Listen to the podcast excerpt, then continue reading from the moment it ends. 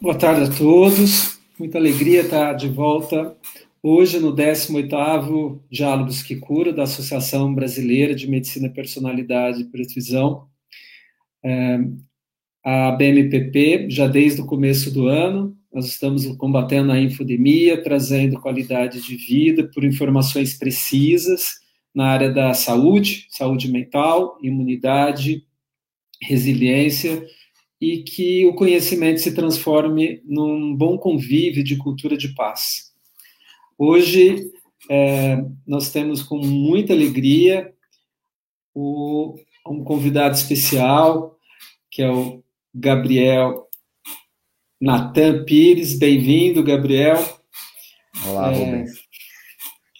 É, geralmente, quando a gente vai dando um aquecimento, né? O Gabriel o Gabriel é um pesquisador e é, ele é um mestre doutor pela Unifesp e hoje ele capitaneia tanto no Instituto do Sono como a própria algumas outras uh, aplicações e ele também vai trazer da, da especialidade como empresário, como investidor na área de aplicativos. Então a gente vai falar muito sobre quando a tecnologia ela é a vilã, a vilania da tecnologia e, a, e a, o lado que, curativo da, da, da, da ciência que traz os aplicativos.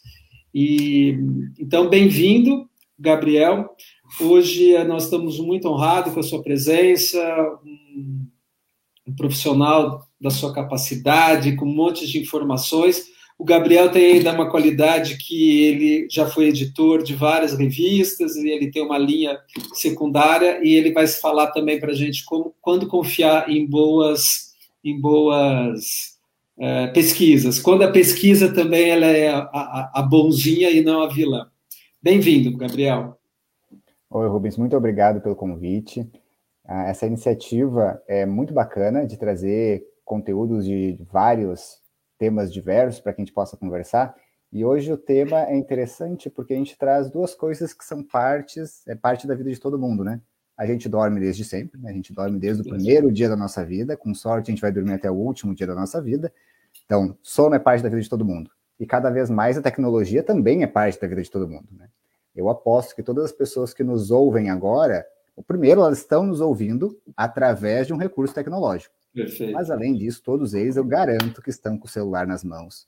E se não está nas mãos, está ali a um metro de distância.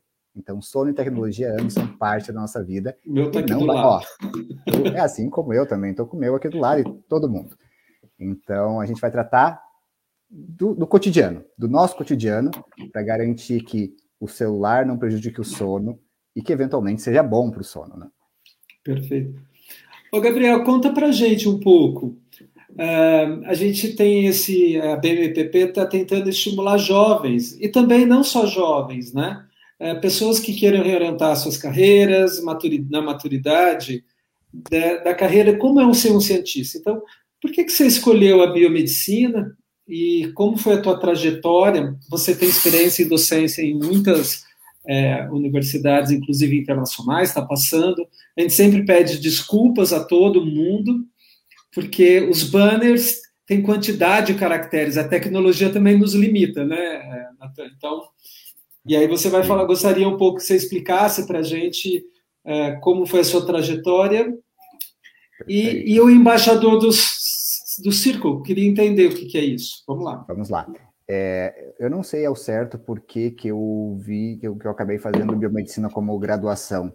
É, não sei mas acabei fazendo. A, verdade é que quando a gente escolhe uma graduação, nós somos tão novos que né, sabe-se lá por que a gente escolhe. Mas uma vez tendo entrado na graduação em biomedicina, que as coisas começaram a, a se abrir para mim num sentido científico.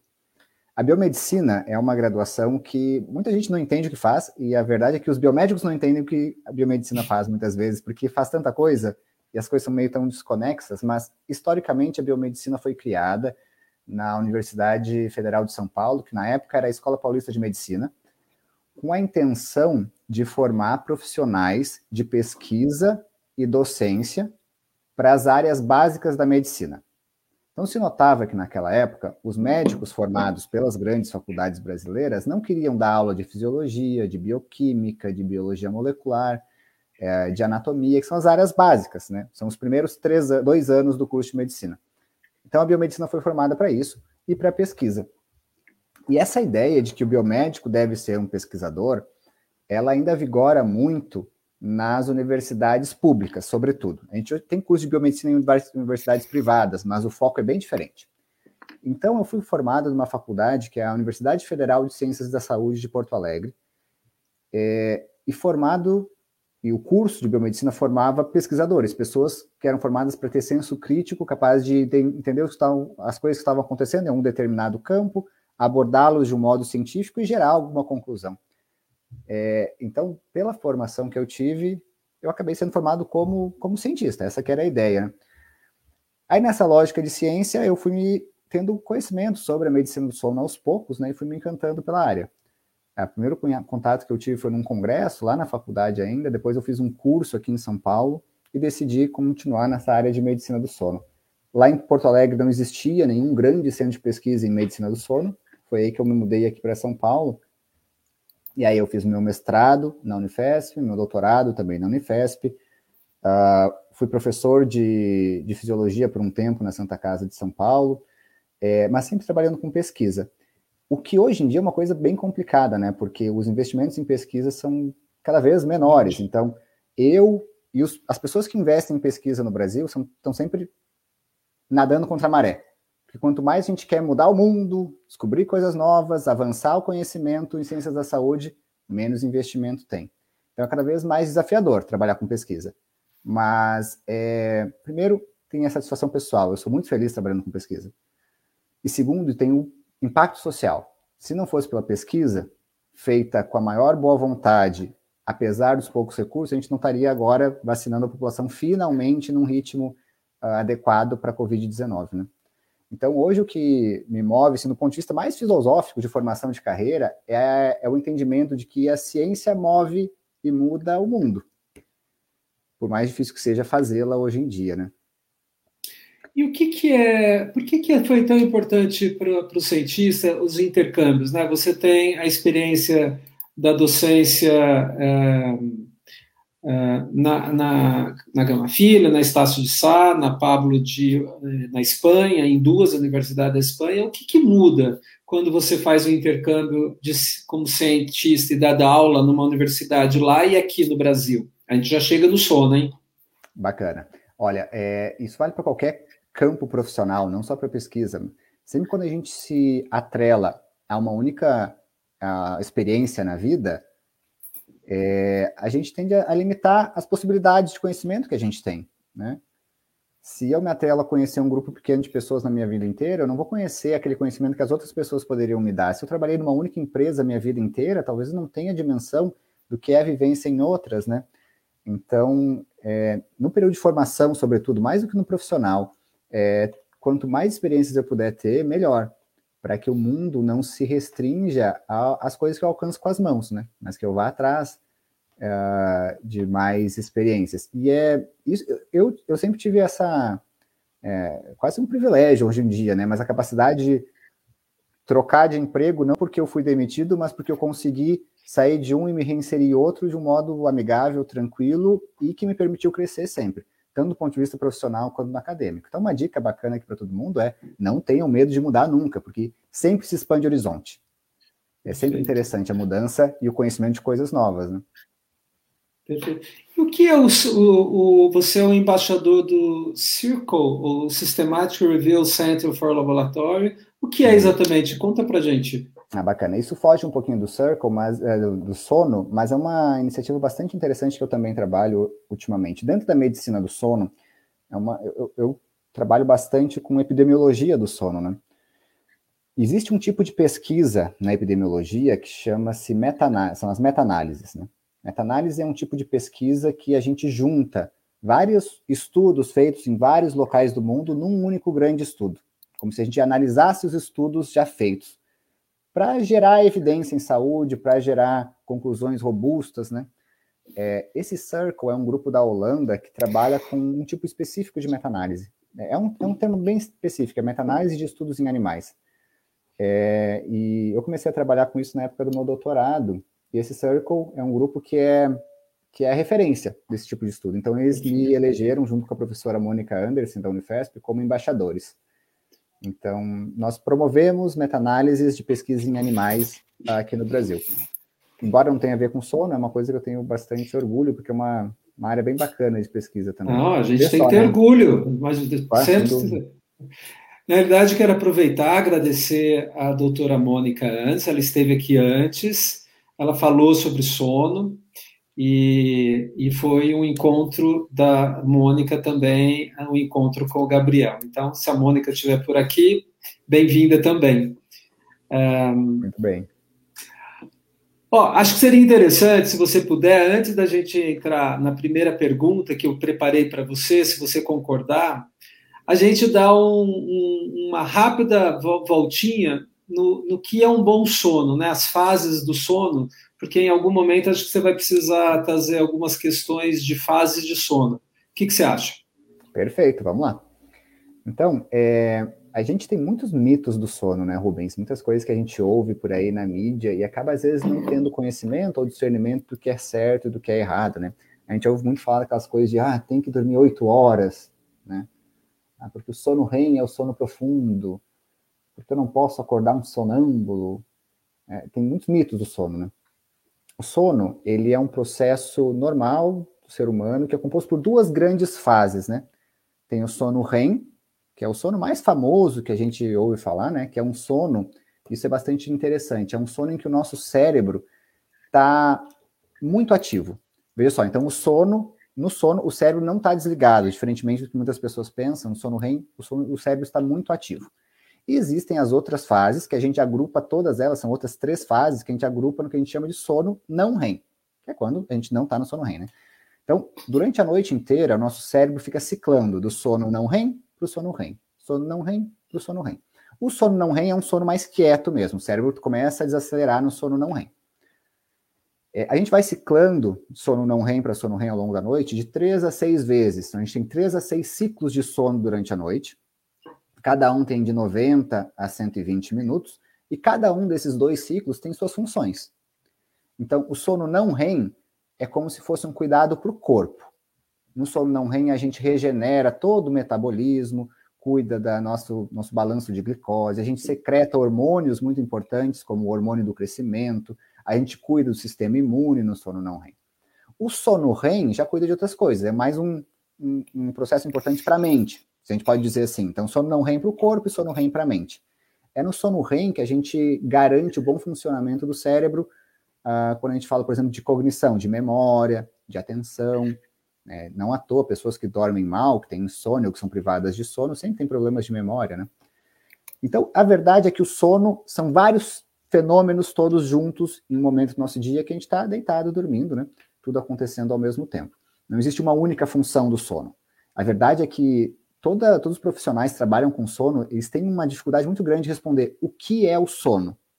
Mas o que a gente sabe? A gente sabe que quando a gente não dorme, nosso corpo não funciona. Então, embora eu não saiba te dizer exatamente, eu posso, posso tentar, enfim, dar a minha explicação, mas se para cada 10 pesquisadores de sono que, que tu perguntar o que é sono, vai ter 10 respostas diferentes. O que a gente sabe é, embora eu não consiga responder o que é sono, eu consigo te dizer o que acontece com o teu corpo se tu não dorme bem. E é a prova de que o sono é importante. Uma pessoa que não dorme bem vai ter prejuízo de memória, vai ter mais chance de hipertensão, vai ter problemas imunológicos, vai ter várias doenças, ansiedade, depressão, mais, uh, mais maior chance de acidente de trabalho, menor produtividade e uma diminuição enorme. Uma das coisas que é mais importante hoje, uh, quando a gente trata de medicina personalizada, vai ter uma diminuição muito, muito, muito grande na qualidade de vida. E a Mônica trouxe a questão da, da baixa na sexualidade também, né? Também, sim. É um, o nosso comportamento é completamente alterado quando a gente está privado de sono.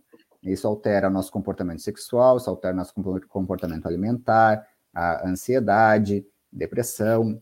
Uma pessoa privada de sono muda completamente a sua personalidade, por assim dizer. É uma outra pessoa, no final das contas muitas vezes na psiquiatria ou na saúde mental a gente trata uma estabilidade de humor, mas na realidade é uma privação de sono. A gente antes tem que tratar a, a qualidade de sono. É. é Natan, Gabriel, o, o seu, o, quando a gente fala do, do, sono, então a gente pode falar que a fase não REM é uma regeneração do corpo celular, biológica, somática, uhum. e no sono REM é uma, é uma, rege, uma revitalização da criatividade mental, da saúde mental. E é onde acontecem os sonhos, né? Isso é bem discutível, sabe, Rubens? O conhecimento clássico é esse, é de que os sonhos acontecem no sono REM. Existem algumas pesquisas mais recentes que dizem que não necessariamente. A verdade é que podem acontecer sonhos durante toda a noite, mas é, o sono REM é aquele sonho que tem a ver com a memória. Então, os sonhos acontecem durante toda, durante toda a noite, em todos os estágios de sono, mas nós só somos capazes de lembrar dos sonhos que aconteceram no REM. Então, isso é, isso, isso é bem recente, é uma descoberta recente, está é tá, tá recontextualizando um pouco as coisas, porque antes a gente sempre interpretava sonhos considerando que todo sonho acontece no sono REM. Então ali está tudo que deve ser interpretado, analisado, se alguém né, vai por essa linha de interpretação de sonhos em psicoterapia, por exemplo. Hoje a gente já pensa que não, talvez a gente só está lembrando de parcela dos sonhos. Mas isso, é, isso ainda é bem discutível, tá? A priori, o sono REM está bem associado com sonhos. Perfeito. Então, o sonho ainda é um indicador de qualidade de sono? Não. A gente não pode dizer que é. A verdade é que é meio que o oposto, sabe? Uh, Para que a gente lembre de um sonho, a gente deve acordar logo depois que ele ocorre. Isso. Quanto maior, quanto menor o tempo entre um despertar e o sonho, maior a chance de que eu lembre do sonho e maior a riqueza de detalhes que eu vou ter desse, dessa recordação.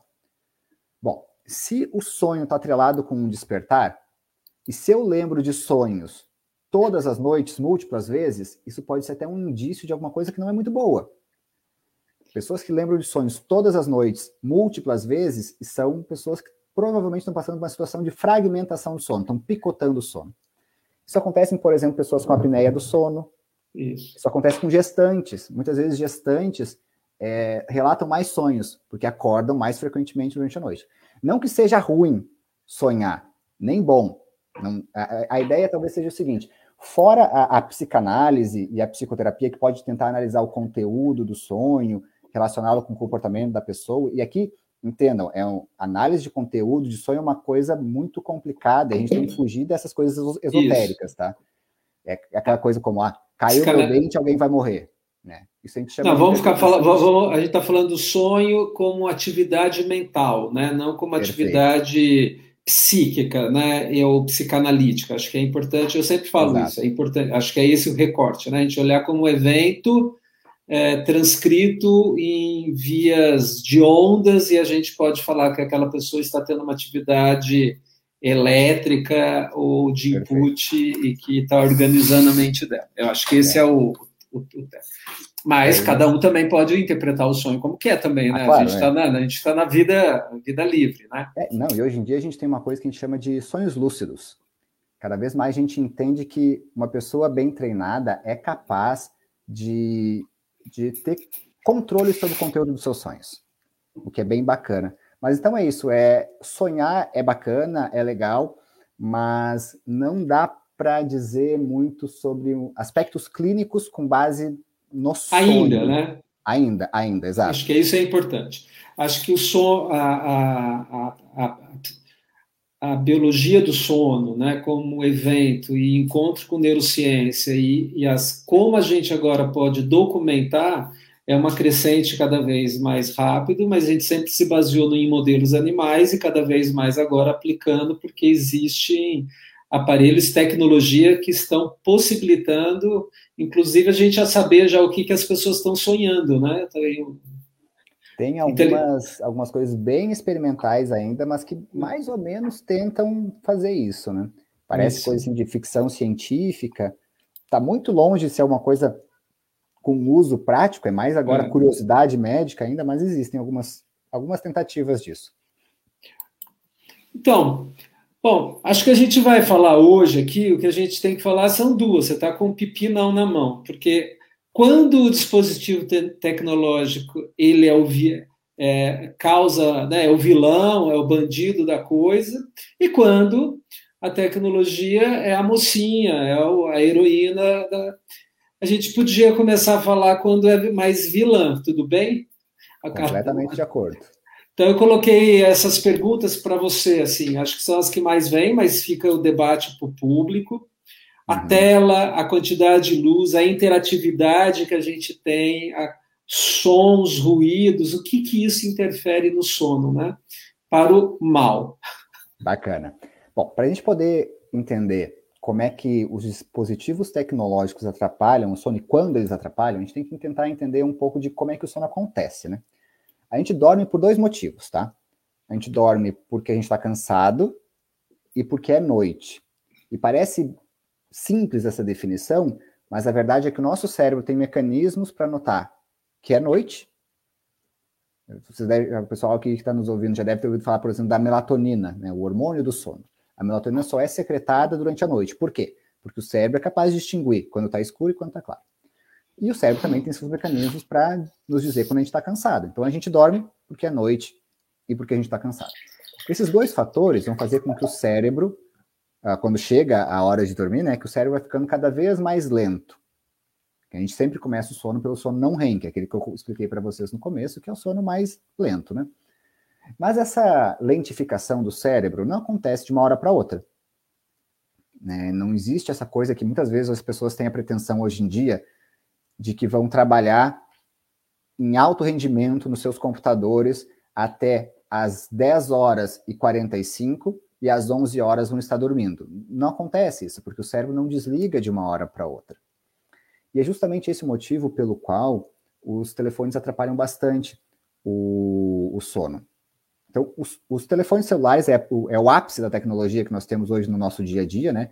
Mas a gente está tratando também de computador e de TV. Existem dois fatores que, nesses dispositivos tecnológicos, que atrapalham o nosso sono.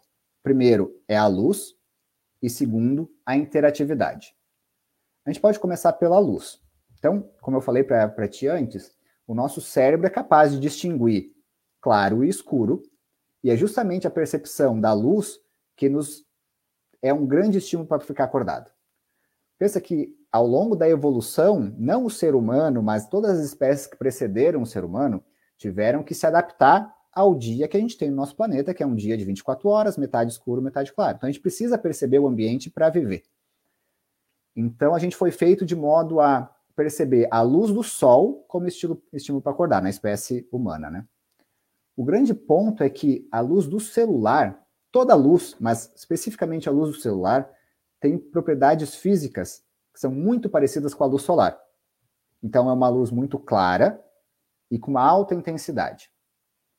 No final das contas, o cérebro, o cérebro entra em confusão quando já está noite, já está, sei lá, 11 horas da noite, meia-noite, e eu subitamente boto uma fonte luminosa a 10 centímetros do meu rosto com alta intensidade e um espectro de luz claro, é, um espectro de luz azul.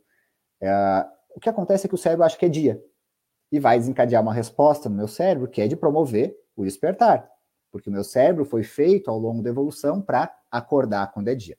Então, o que esse excesso de luz que a gente tem se sujeitado próximo horário de dormir, o que ele faz é confundir o cérebro.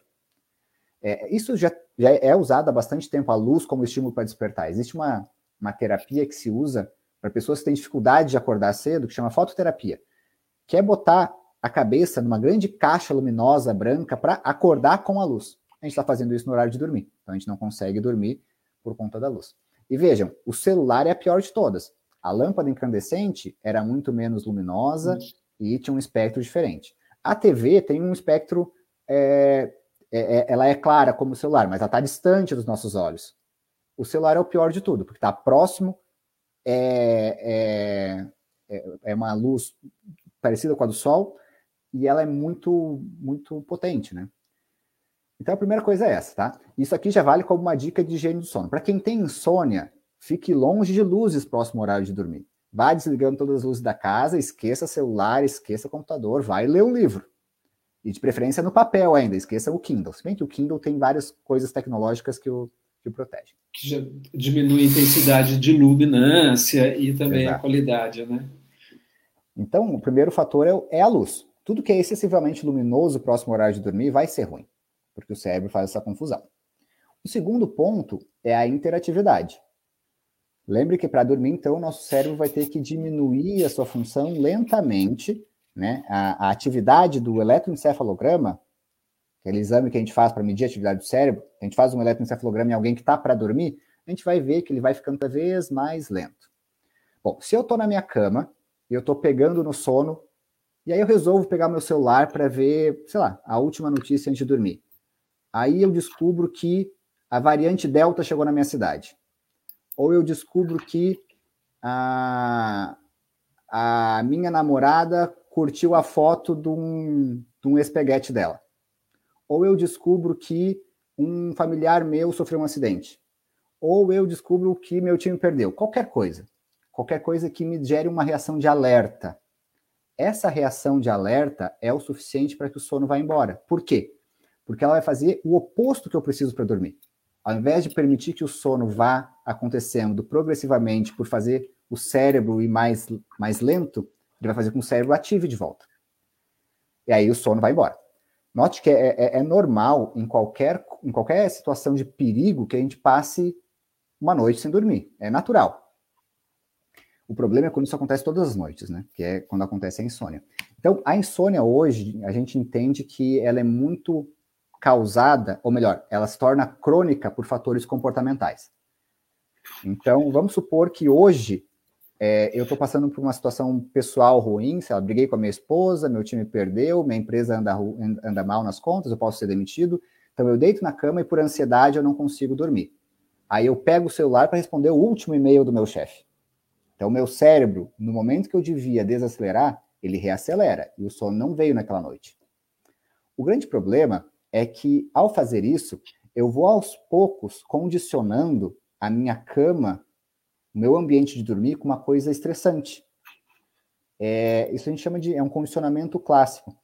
É, a gente vai aprendendo que a cama é um ambiente de estresse, de maneira que nas próximas noites basta que eu chegue na minha cama para desencadear a resposta de estresse.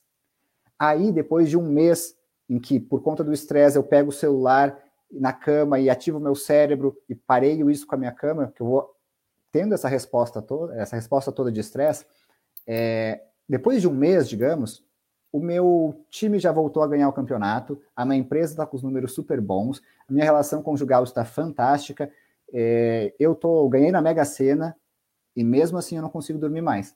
Porque eu já ensinei o meu cérebro que a cama é o lugar em que o meu cérebro ativa. Então, veja só como essa interatividade do celular é um problema, porque justamente por ele ser excessivamente interativo, ele acelera mais o cérebro. Isso é pior do que era com a TV. Isso é pior do que era com rádio, porque embora existisse luminosidade na TV, no, no, no tablet, no, no, computador, nada é tão interativo quanto o celular. Que é pessoal e móvel, né? Mobile, né? Ah, exato. Não, hoje as pessoas vão no banheiro com o celular nas mãos, né? Então, uh, é, as pessoas não largam o celular. Existem uh, testes de dependência de celular hoje em dia. Porque as pessoas estão dependentes, né? Vamos fazer um resuminho aqui para quem está chegando, então. Né? Primeiro, o efeito do dispositivo tecnológico. A gente está falando lá do vilão, que não é de um dia para o outro, mas o fato de condicionando, de trazer um, um dia fake no, no, nossa cama de dormir, na hora do nosso dormir, seja pela luz de um dispositivo tecnológico, telas, de uma maneira geral, computador ou TV ou principalmente celular, a interatividade, as notícias que a gente vai é, receber, ela vai impactar a nossa saúde do sono e depreciando e transformando o que deveria ser uma boa noite de sono, uma boa início de sono, numa dificuldade de, sono, de dormir, que já é o que a gente chama de uma insônia, né? Sim, exato. Isso até, uh, Rubens, leva para duas perguntas que uma pessoa que nos ouve aqui, a Sueli, nos fez aqui no Isso. chat.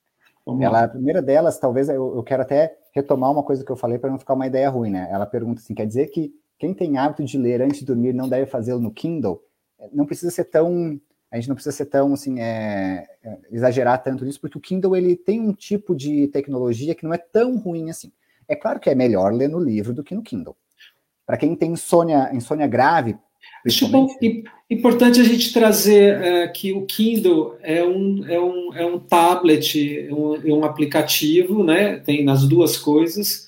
Aliás, fala você. É, só para a gente definir o que é o Kindle como um leitor. O Kindle é um leitor, uh, é uma tecnologia de leitura que é diferente de um tablet, né? Porque ele não, ele não é um tablet, é um tipo de tela que ele é produzido para leitura, para que os olhos não se cansem, para que ele não seja excessivamente luminoso. Então, é um leitor tecnológico, em que a gente pode comprar um e-book e botar ele ali para ler. Então, o Kindle é bem adequado. É, bom, ele é muito melhor do que um tablet, do que o celular e do que o computador, tá? É, então, quanto isso é tranquilo. Mesmo em celulares, existem recursos como filtros de luz que podem melhorar um pouco essa situação. Para quem tem insônia, eu não recomendo nada disso, né? Nenhum tipo de celular para dormir. Mas, né, para quem não tem insônia, pode ser possível. É, então... É, então... olha só, só para na pergunta da Sueli, é, usa ou não usa Kindle ou usa o Kindle com todos os atenuantes? Porque tem, acho que entraram algumas perguntas sobre iluminância aqui. Claro, vamos lá então. Ah, quando a gente trabalha com pessoas que é, usam usam drogas, né, usuários de drogas de abuso, a gente fala muito em redução de danos. Né? Isso. A gente entende, por exemplo, que um usuário, isso já é bem antigo, né? Usuário de cocaína injetável, que ele vai usar a cocaína, não interessa quantas, quantas uh, políticas públicas eu tenho para que a pessoa deixe de usar, vai ser muito difícil. Então, é interessante trabalhar com redução de danos. Né? Eu ofereço uma seringa estéreo para ele. Eu sei que ele não vai usar, pelo menos eu impeço que ele contamine pessoas com alguma doença. Ah, isso vale para o sono também. Lembre que eu, eu falei, acabei de falar para vocês que a gente é dependente do celular, então a gente usa técnicas de uh, abordagem de dependência, que é a redução de danos. Eu sei que as pessoas não vão deixar de usar o celular antes de dormir. Bom, ideal seria que deixassem de usar, mas não vão deixar de usar.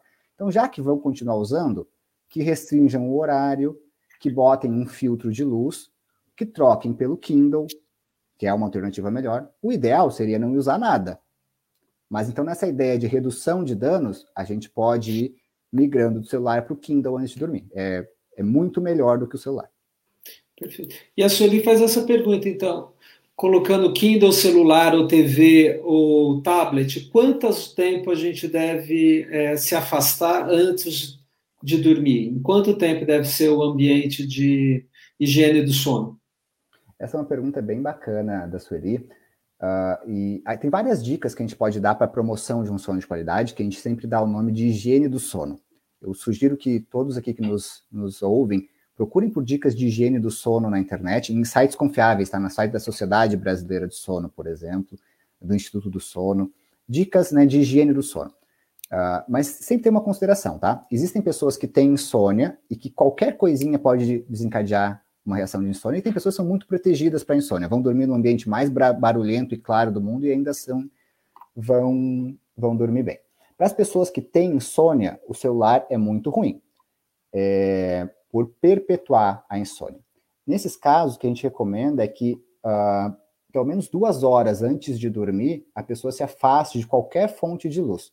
Vai desligando as luzes da casa, ou mantenha só aquela luz clarinha, amarela, uh, do abajur, se afaste da, da, do celular, sobretudo, se afaste do celular, uh, da TV, se possível, também vai desligando a TV, para que a gente tenha um período de duas horas, que não é importante só pelo celular, mas é um período de duas horas que a gente cria um, um ritual de sono que permite o cérebro ir desacelerando aos poucos. Né? A gente chama isso de rotina ou de ritual do sono, que envolve me afastar de tudo que é luminoso, de tudo que é excessivamente interativo e de tudo que é estressante. Então, nessas duas horas, eu vou ler um livro, eu tomo um banho, faço uma alimentação leve, eu medito, eu rezo, eu leio um livro, mas me afasto de ser um problema. Para fugir dessa ilusão de que eu vou trabalhar até as 15 para as 11 e às 11 eu vou estar dormindo. Perfeito. Então, duas horas para quem tem insônia, isso ali. E quem. A, a, a Vânia, ela, você já respondeu a pergunta sobre a diminuição tem alguns celulares que não tem, televisão não tem, e às vezes computador não tem o dispositivo de atenuar a luz. Uhum. É, qual é a sua dica para quando a gente precisa trabalhar mais tempo? A Sandra a Sandra está falando se o óculos com filtro azul pode ser efetivo, se eu usar alguma questão, eu usar para evitar o dano é, fotoestimulante. A Sandra dá a resposta para a Vânia, de certa maneira. Os óculos, uh, os óculos com filtro de luz azul, eles são, eles são bem interessantes para atenuar esse efeito né, de, da luz sobre, sobre o sono, promovendo o despertar. É claro que, de novo, não, num caso de insônia grave, não é o óculos que, vão, que vai fazer com que a insônia se cure, mas, de novo, é uma redução de danos. É, e esses, esses, óculos com filtro de luz azul, cada vez eles se mostram mais eficazes, sabe? Então, em uma terapia de insônia, uma terapia de distúrbio de ritmo, pode ser interessante uh, incluí-lo lá, mas não, a gente não pode ter a ilusão de que um tratamento de insônia acontece por mágica ou por milagres. A insônia é uma coisa muito difícil de tratar, porque depende principalmente do comprometimento da pessoa com insônia em mudar hábitos, mudar crenças e mudar rotinas relacionadas ao sono. O óculos pode ser uma parte disso, Isso. mas né, não muda a vida de ninguém. É, isso é muito importante que você está falando, é, Gabriel, de que as pessoas, só de ter consciência de que elas já podem melhorar o que a gente chama de higiene do sono e ir tentando trazer transformações, já é importante. Tomar a consciência é sempre o passo para fazer. Talvez isso ajude o, o Marco. O Marco Capê, ele fala: existem pessoas que, como eu, não dormem sem ligar a televisão. Confesso que essa prática não é das melhores, porém isso acaba me trazendo sono mais rápido. É uma atividade que prejudica quem quer ter um sono mais tranquilo? Isso é uma pergunta muito bacana, sabe, Rubens? A pergunta do Marco, parabéns pela pergunta, Marco, e obrigado pela, por fazê-la. É, o sono tem um, uma característica aprendida, tá?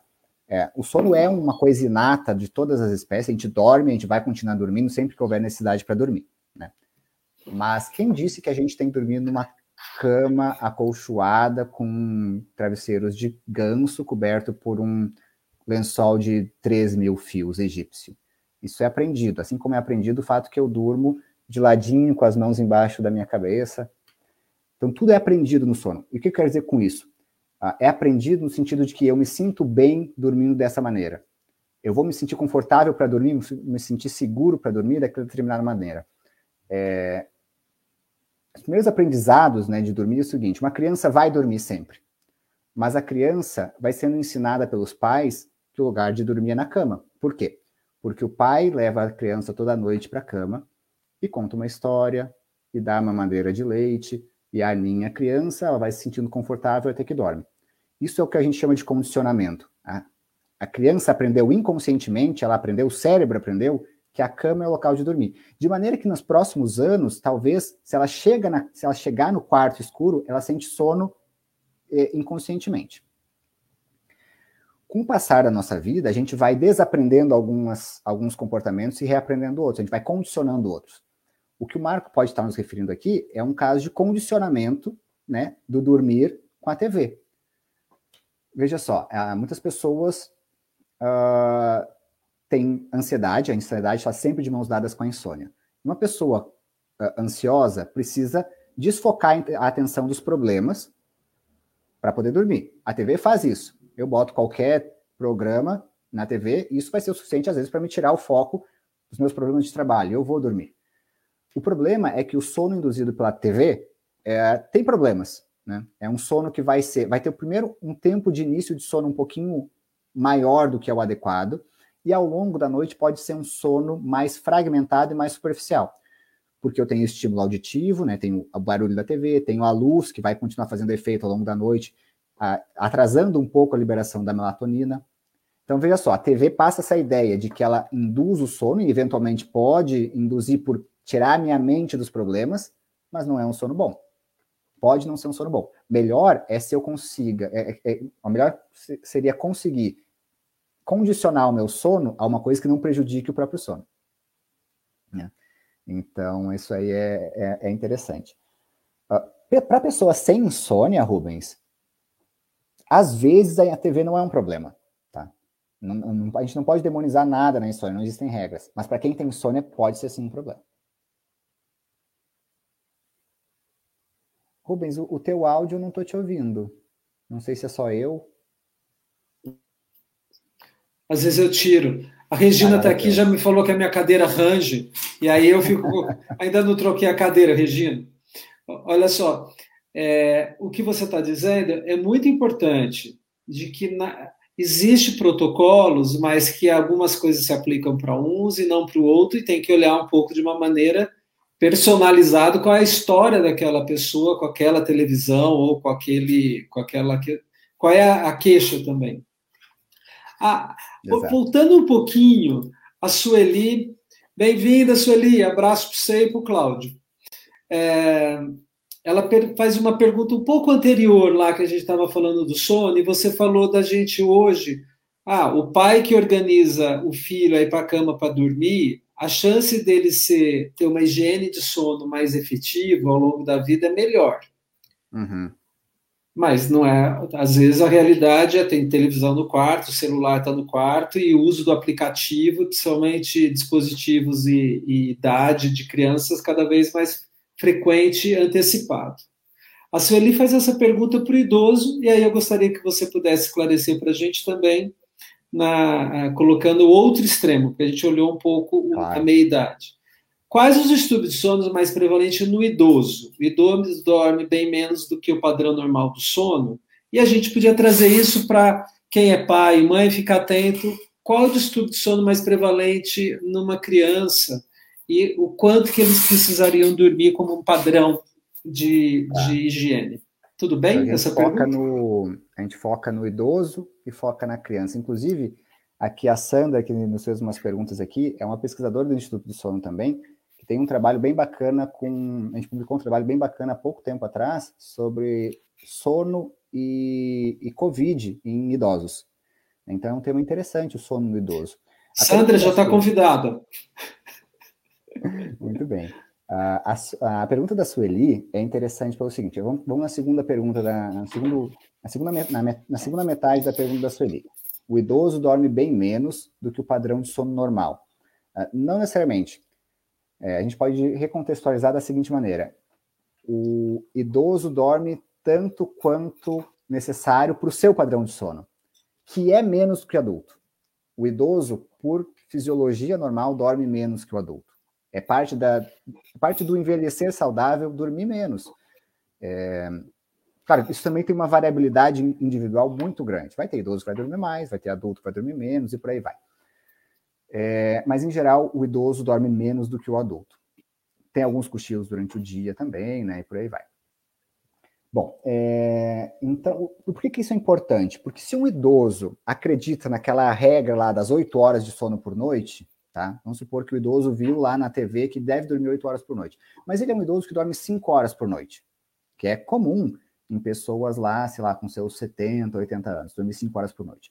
Se essa pessoa acha que deve dormir 8 horas de noite, isso vai criar uma angústia muito grande, porque ela vai se achar com insônia, quando na verdade o que ela tem é só simplesmente a manifestação do seu tempo de sono normal. Aí vai procurar um médico, o médico pode talvez não entender muito de sono, vai prescrever um remédio para dormir, e um remédio para dormir, um hipnótico, para um idoso, quando não há necessidade, é muito ruim, porque efeitos colaterais da medicação para dormir uh, podem envolver, por exemplo, diminuição na coordenação motora, pode vir sonolência é, quando a pessoa acorda, e um idoso com 80 anos que acorda sem coordenação motora, acorda confuso, acorda muito sonolento, ele pode cair. E a queda do idoso é muito ruim. Então, veja só, a gente está criando um baita problema que pode estigmatizar a vida e a funcionalidade do idoso, porque ele acreditou que ele devia dormir mais do que de fato ele dorme. Uh, o grande ponto é o seguinte, tá? Isso também recupera até umas coisas que a gente falou lá no começo. Quanto, quanto, quanto que eu devo dormir por dia? Eu devo dormir o suficiente para me manter funcional durante o dia, sem uma regra geral. Em média, as pessoas vão dormir de 7 a 8 horas por noite, né? ou gostariam de dormir esse tanto. Mas algumas pessoas vão precisar de mais e outras pessoas vão precisar de menos. Então é importante individualizar essa, essa ideia. E só para terminar a resposta da Sueli, ah, os distúrbios de sono mais prevalentes no idoso, são a apneia do sono, que é aquela doença em que a gente para de respirar durante a noite, tem pausas na, na, na respiração ao longo da noite, é, e a insônia, são as principais. Existem alguns distúrbios de sono que são menos comuns, mas também acontecem no idoso, né? Distúrbios de movimento, quando o idoso movimenta as pernas ao dormir, ah, enfim, alguns. Mas ah, o mais comum, sem dúvida, é a apneia. Em alguns, em alguns estudos dizem que a partir dos 70 anos, 90% das pessoas, dos idosos têm apneia. É como se fosse uma característica da, do envelhecer também ter apneia em um determinado nível. E trazendo essa questão, então, do idoso, né? Um é prevenção de queda e otimização de um período de dano também cerebral, né? Porque é um período que você pode perder memória e já tem uma perda que, de neuroplasticidade, enfim, toda a questão do envelhecimento. Sim. A outra agora, o que, que a gente tem que, como pais, como educadores, supervisionar uh, as famílias que estão sendo os filhos que estão crescendo, crescendo com a tecnologia, com o dispositivo. O que, que você já pode orientar? Claro. Bom, é, a gente tem que fazer um balanço muito cuidadoso entre o que é a recomendação formal e o que é possível.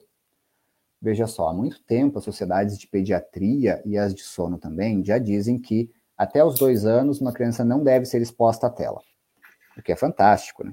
Ah, eu e minha esposa conseguimos não apresentar tela alguma para o meu filho até os dois anos.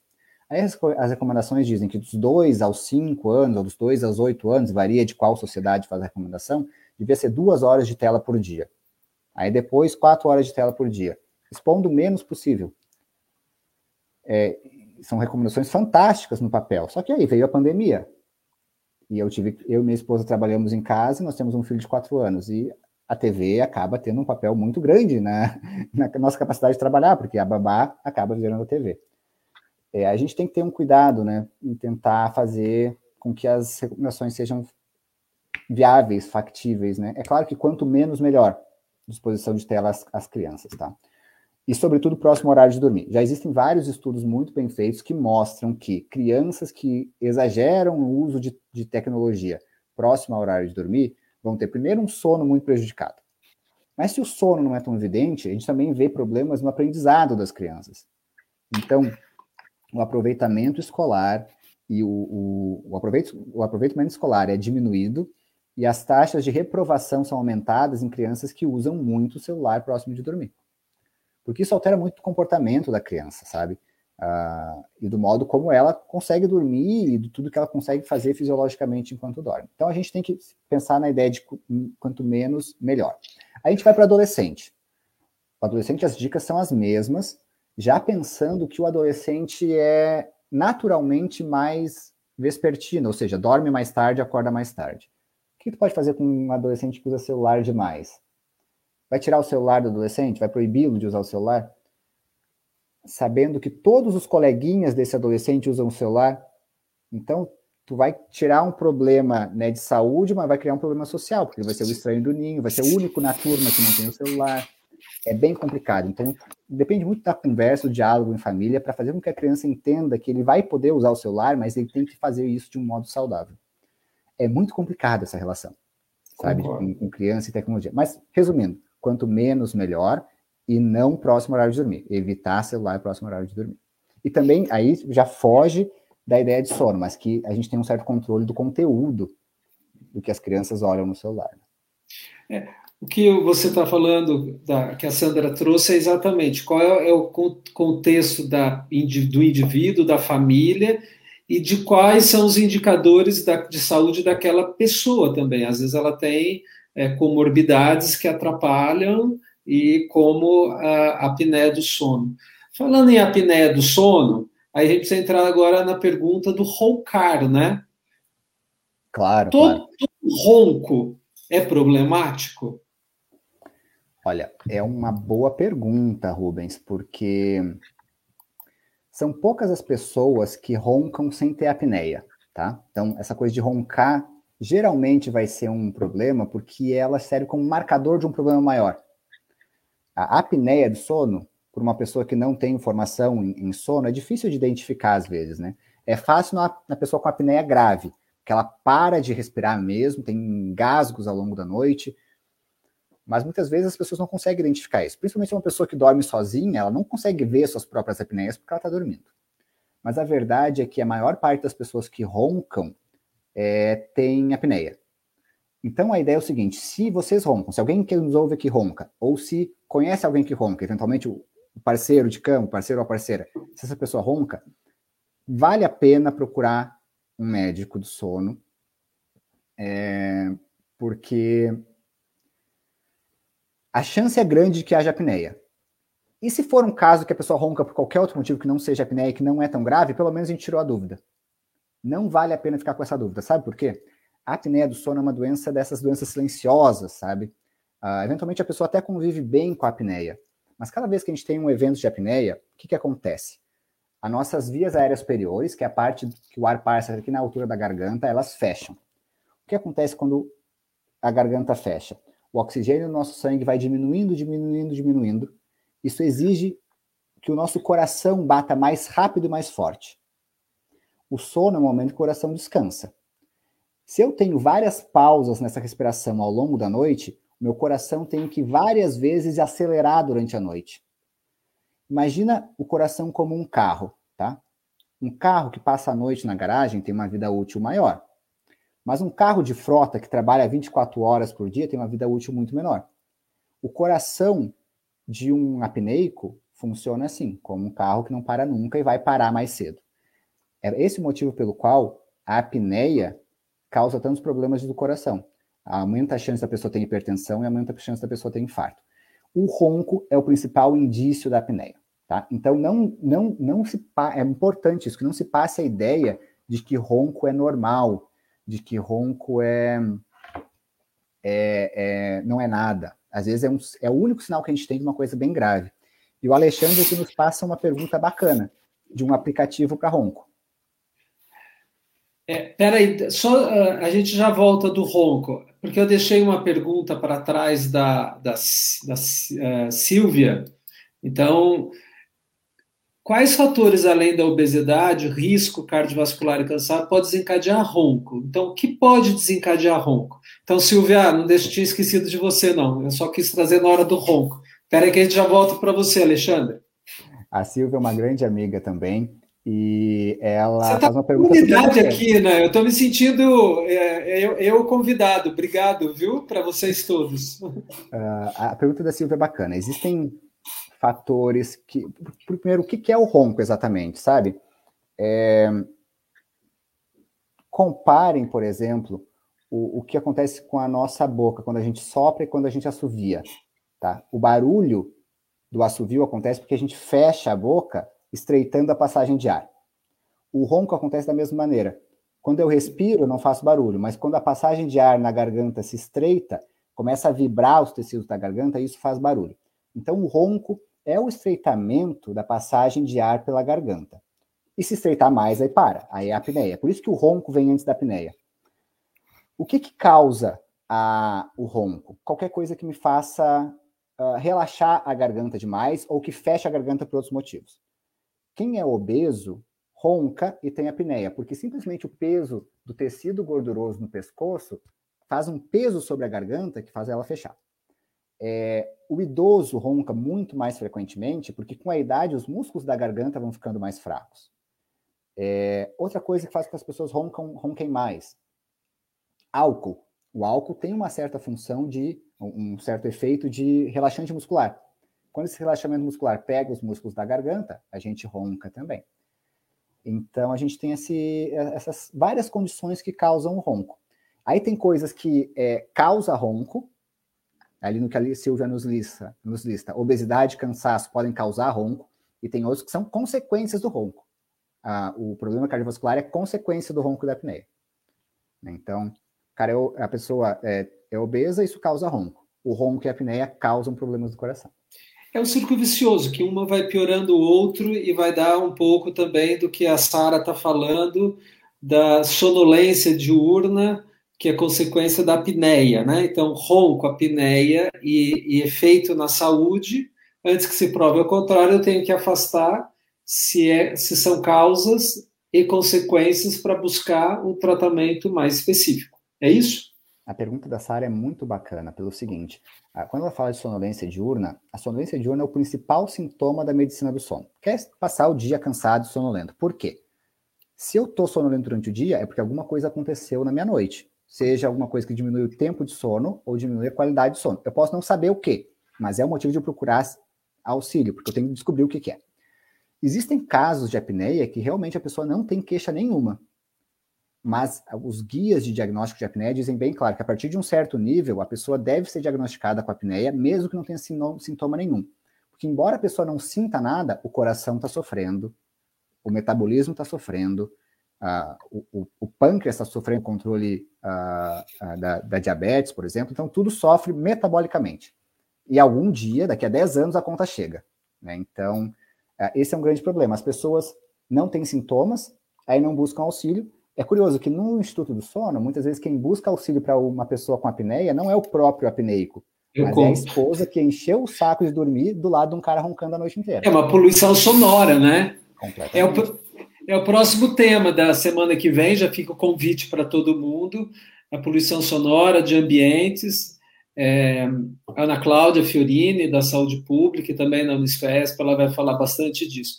Mas é muito disso.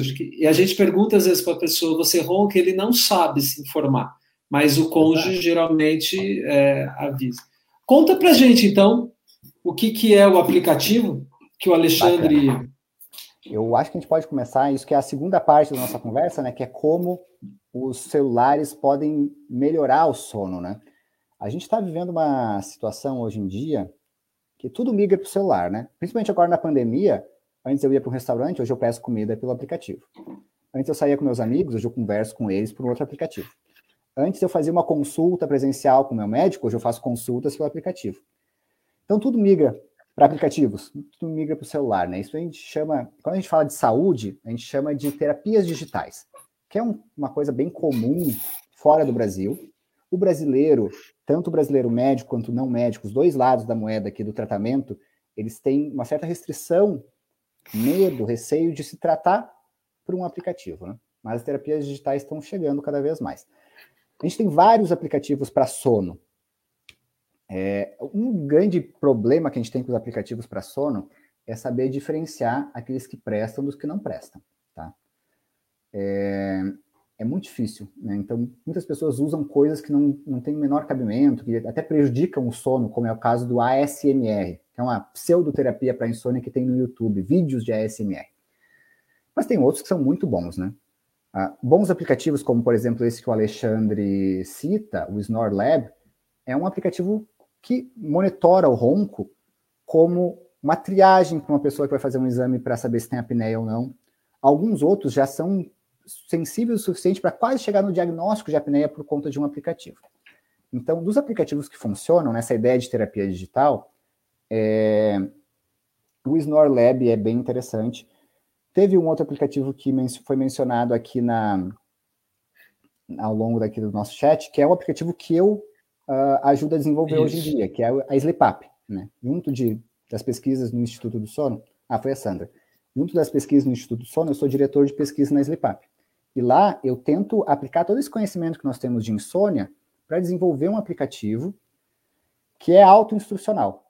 É um aplicativo, o que eu quero dizer com isso? A pessoa não se consulta com um médico ou com um psicólogo, mas ela usa o aplicativo como uma terapia para insônia em que ela vai passando como se fosse um jogo, uma sequência de passos para que a pessoa entenda a sua insônia, entenda o que causa a insônia, o que ela pode fazer para contornar essa insônia. Então, as terapias digitais para sono chegam no Brasil cada vez mais. O Snore Lab já está no Brasil. A SleepUp foi o primeiro aplicativo de insônia é, no Brasil e ela se baseia na experiência internacional.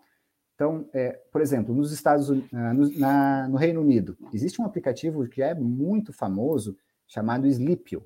Ele não está disponível no Brasil, mas na Inglaterra ele é tomado pelo Sistema de Saúde Público britânico como tratamento de insônia gratuito para toda a população de Londres e para todos os profissionais de saúde de toda a Inglaterra e da Escócia. Então, veja só, é como se o SUS disponibilizasse um aplicativo para tratar insônia aqui no Brasil.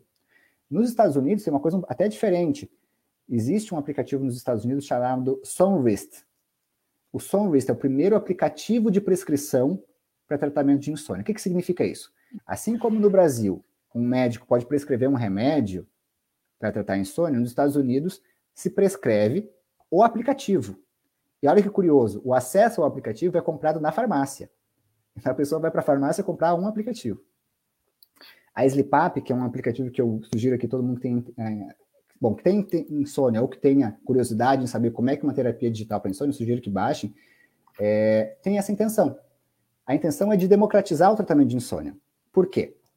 O tratamento padrão ouro para insônia é, não é medicação e não é há muito tempo. Primeira linha de tratamento para insônia é a terapia cognitivo-comportamental para insônia, que funciona, é muito boa, é fantástica para mudar os comportamentos da pessoa com insônia, para que ela se engaje num comportamento adequado que não vá prejudicar o sono. O grande problema da terapia cognitivo-comportamental para insônia é que ela é cara, porque depende de consultas semanais com um psicólogo que não é acessível para todo mundo, né? E ela existem poucos psicólogos habilitados para isso. No Brasil existem menos de 100 psicólogos do sono habilitados pela Sociedade Brasileira do Sono. Já um aplicativo é muito mais barato e depende só de um celular. Claro que não é todo mundo que se uh, engaja a um tratamento com o aplicativo, mas se eu tiver 60% de sucesso, vamos comparar com a terapia cognitivo comportamental para insônia, que é o padrão ouro. A gente pode ter 70% de sucesso, mas a gente atinge, sei lá, 5% da população. Ou um aplicativo que vai ter uma, um sucesso de 50%, mas vai atingir 70% da população.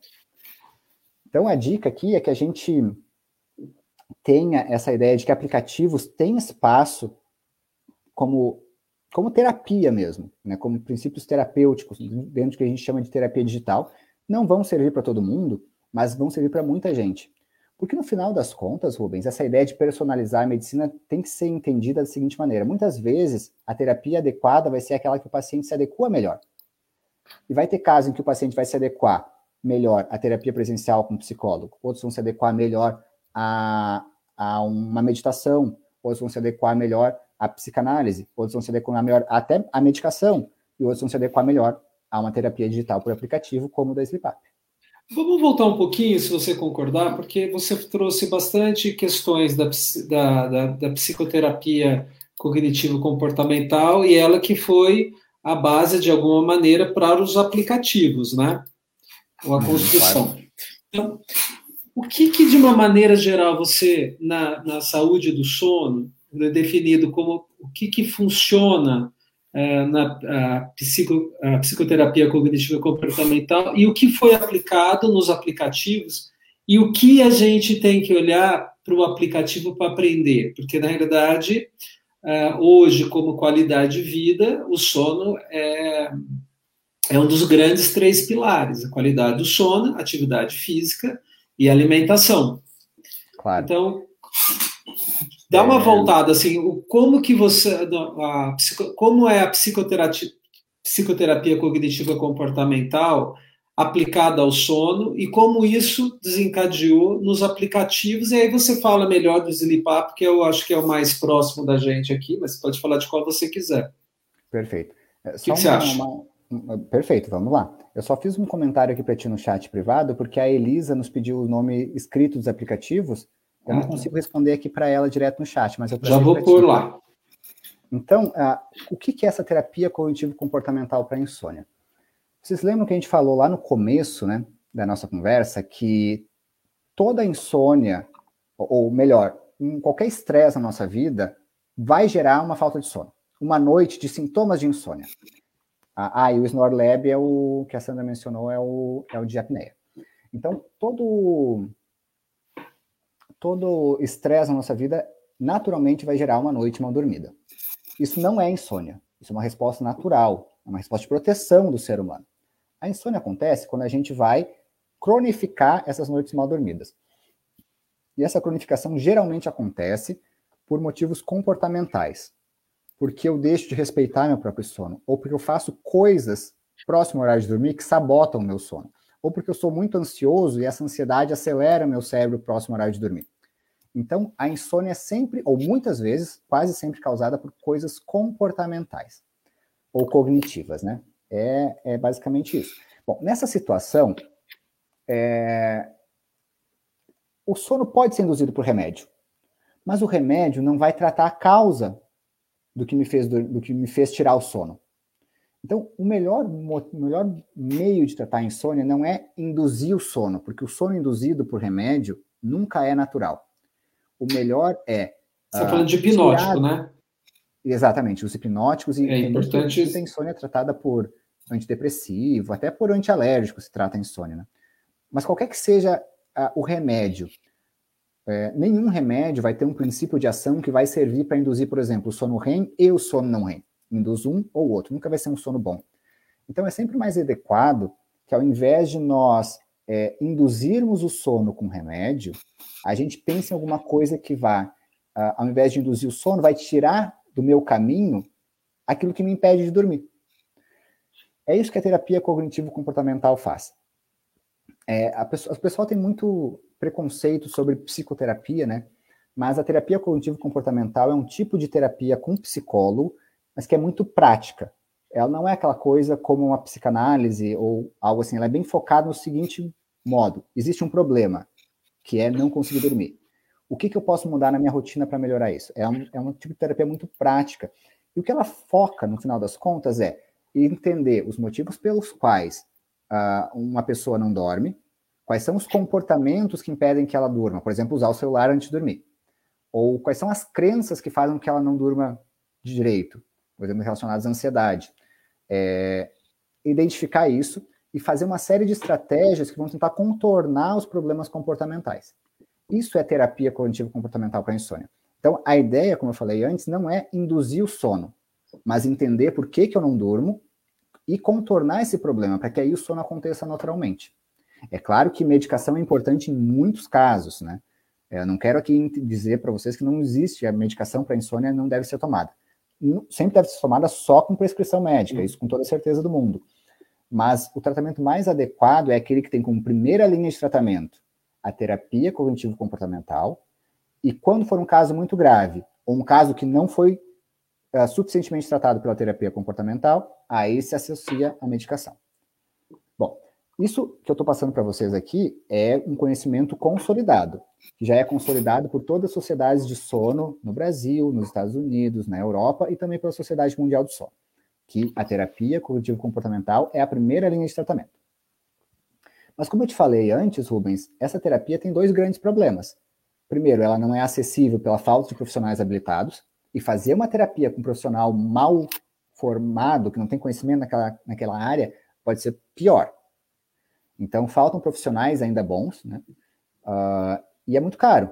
Né? Não é todas as pessoas no nosso país, com tanta desigualdade social, que vão encontrar um psicólogo. Não existe o preconceito que se tem com a psicologia, né? que é uma pena, mas mesmo assim, poucas pessoas vão encontrar um psicólogo habilitado em sono, e dessas pessoas que eventualmente encontram, não são todas que conseguem pagar uma consulta de 300 a 500 reais por semana. É uma terapia cara. O que os aplicativos fazem é pegar um programa de terapia cognitivo-comportamental para insônia, é, que geralmente tem de 6 a 12 semanas, e é um programa que tem passos mesmo, né? Primeiro eu vou tentar isso, depois eu vou tentar aquilo, depois eu vou tentar aquilo. Eles têm passos que devem ser feitos. Ele adapta isso para uma plataforma, num aplicativo, que não depende de um psicólogo em tempo real. Até pode ter alguma interação com um profissional, um sistema de chat, por exemplo, como a SleepUp faz, mas não depende de um profissional. Então, isso barateia muito as coisas, fazendo com que o tratamento de insônia, que antes era elitista, se democratize. É, então, o que um aplicativo como o da SleepUp faz é transformar um programa que dependia de consultas com um profissional, olho no olho, com interações com o aplicativo. Mas olha que coisa interessante, isso aqui vale para vários aplicativos, tá? Não só para o Deslipar. Qualquer aplicativo que te prometa fazer dormir, mas que exige que tu use o celular próximo ao horário de dormir, tá dando um tiro no próprio pé. Porque a gente começou essa conversa dizendo que coisas que são interativas ou luminosas próximo ao horário de dormir prejudicam o sono. Então, os aplicativos de terapia cognitivo-comportamental, como aqui no Brasil, a SleepUp, como nos Estados Unidos, o Sunrist, e como no, no Reino Unido o Sleep, eles não são feitos para usar próximo ao horário de dormir. São feitos para usar durante o dia, para que a pessoa entenda sobre o sono, para que a pessoa uh, entenda o que ela tem feito de comportamento inadequado, que tem sabotado o seu próprio sono, e implemente isso na hora de dormir. Então, essa é a dica. Um aplicativo bom para sono, como esses três que eu mencionei para vocês, né, o, o britânico, o americano e o brasileiro, eles não são feitos para induzir sono. Eles são feitos para te fazer refletir e identificar os problemas do teu sono e te dar dicas para contorná-los. Perfeito.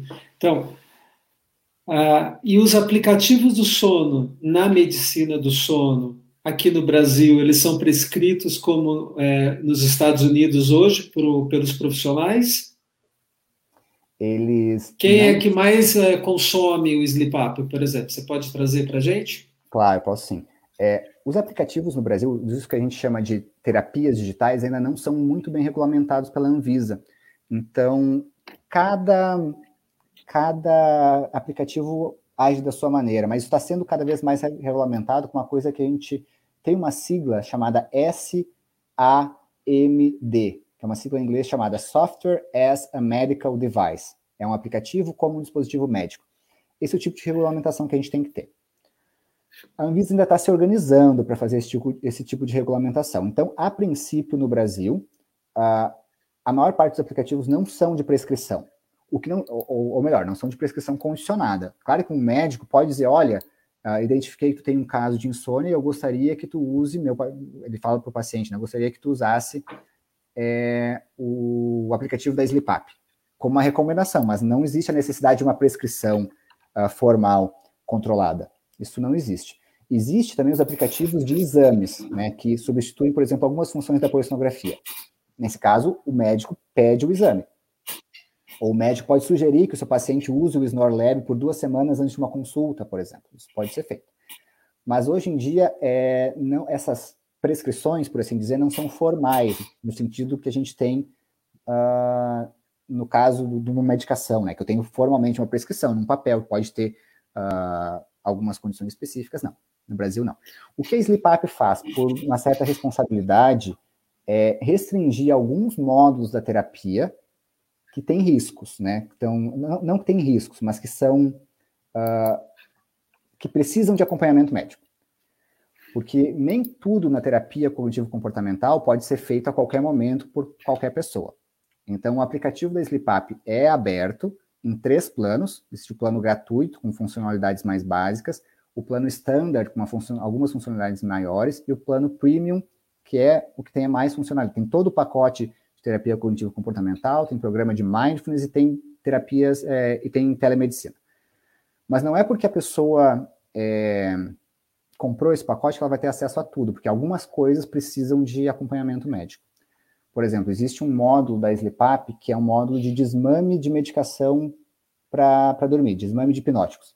Um dos problemas que a gente identifica é que muitas pessoas tomam medicação para dormir por conta própria e acabam estando dependentes da medicação, erram na dose, e a gente precisa auxiliar essas pessoas a substituir a medicação mal prescrita ou que não tenha sido prescrita, né, que tenha sido tomada por conta própria, por uma terapia comportamental. Mas eu não posso retirar medicação de ninguém sem um acompanhamento médico. Isso pode ser mais perigoso ainda do que não tirá-lo, né? Então, por exemplo, esse é um módulo que só é feito com acompanhamento médico. Mas boa parte do tratamento pela SleepUp depende só da pessoa baixar o aplicativo e, o mais importante, ter interesse genuíno em tratar a sua insônia, porque, de novo, o tratamento da insônia depende do comprometimento da pessoa, acima de qualquer coisa.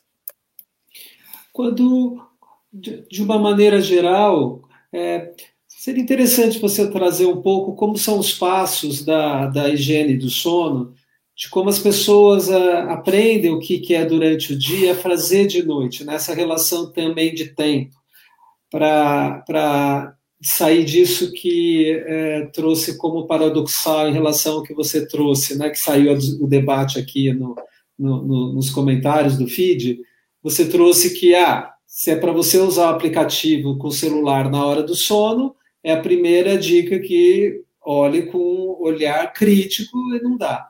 Tomar melatonina ou achar que está fazendo é, um saneamento do sono e não é. Então, quais são os passos do aplicativo que você sugere às pessoas para aprender, né? Qual a alfabetização digital que é necessário para usar a tecnologia digital?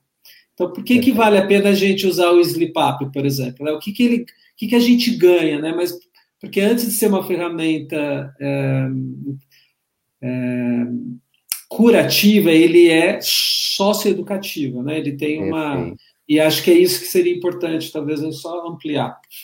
Fantástico.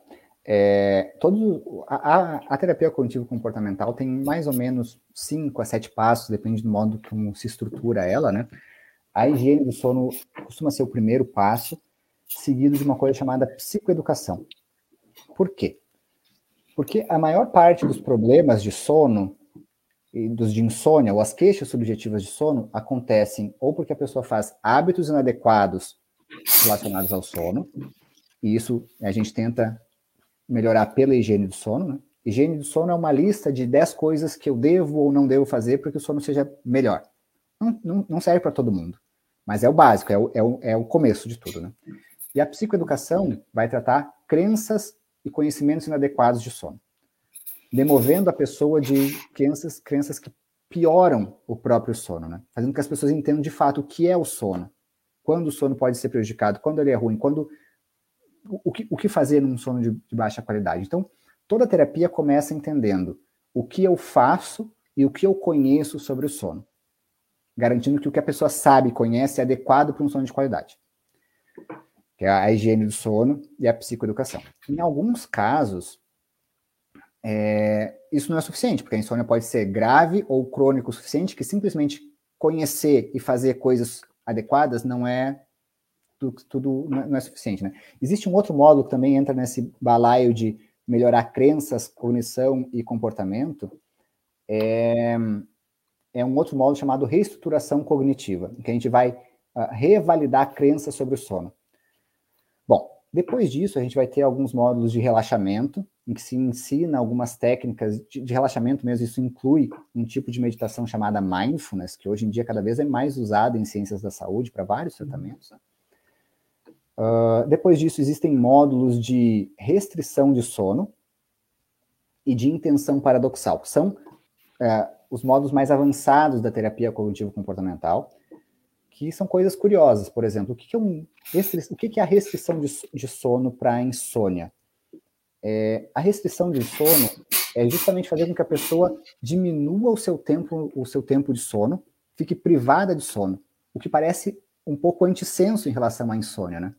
Mas se eu garantir que a pessoa durma uma quantidade menor na noite, em uma determinada noite, ela vai ficar com mais sono para a próxima noite. E ao ficar com mais sono na próxima noite, ela vai aumentar a sua eficiência do sono. Eficiência do sono é a porcentagem de tempo que eu estou na cama e efetivamente durmo. Uma pessoa com insônia tem eficiência de sono muito baixa. Por quê? Porque ela deita na cama, mas a maior parte do tempo que ela está na cama, ela está rebolando e tentando dormir sem conseguir. Então existe esse modo de restrição de sono, que é um módulo avançado. Né? Isso a gente deixa para as pessoas que tentaram o resto e não conseguiram ainda. E existe o modo de intenção paradoxal, que também tem uma, um certo paradoxo no modo em que a pessoa quer precisa dormir, mas vai se forçar a ficar acordada para gerar sono uh, ou para desfocar a mente do, pro, do, próprio problema de dormir. Mas então a grande ideia é poder, ao longo de sete, cinco a sete módulos de terapia, uh, tentar identificar o que causa a insônia. Se é um comportamento inadequado, se é uma crença inadequada, é, ou se são problemas mais fisiológicos também, né? Perfeito. Juntando isso, acho que só voltando um pouquinho, ela fala: a Neuza é uma professora, bem-vinda, Neuza, muito carinho e, e, muita memória tua. Eu durmo fácil por volta das 23, porém, acordo por volta das 3 para ir ao banheiro e depois demoro mais de uma hora para dormir novamente. É normal? Entre o despertar e voltar a pegar no sono novamente, quanto que é considerado normal ou patológico? Quanto que a gente tem que se preocupar para a saúde? Bom, é, de novo aqui eu não quero bater o martelo nisso para não né, fechar um problema grande como a insônia em, em uma contagem de minutos, mas ah, geralmente se diz que até 30 minutos uh, é aceitável, idealmente menos que 20, tá?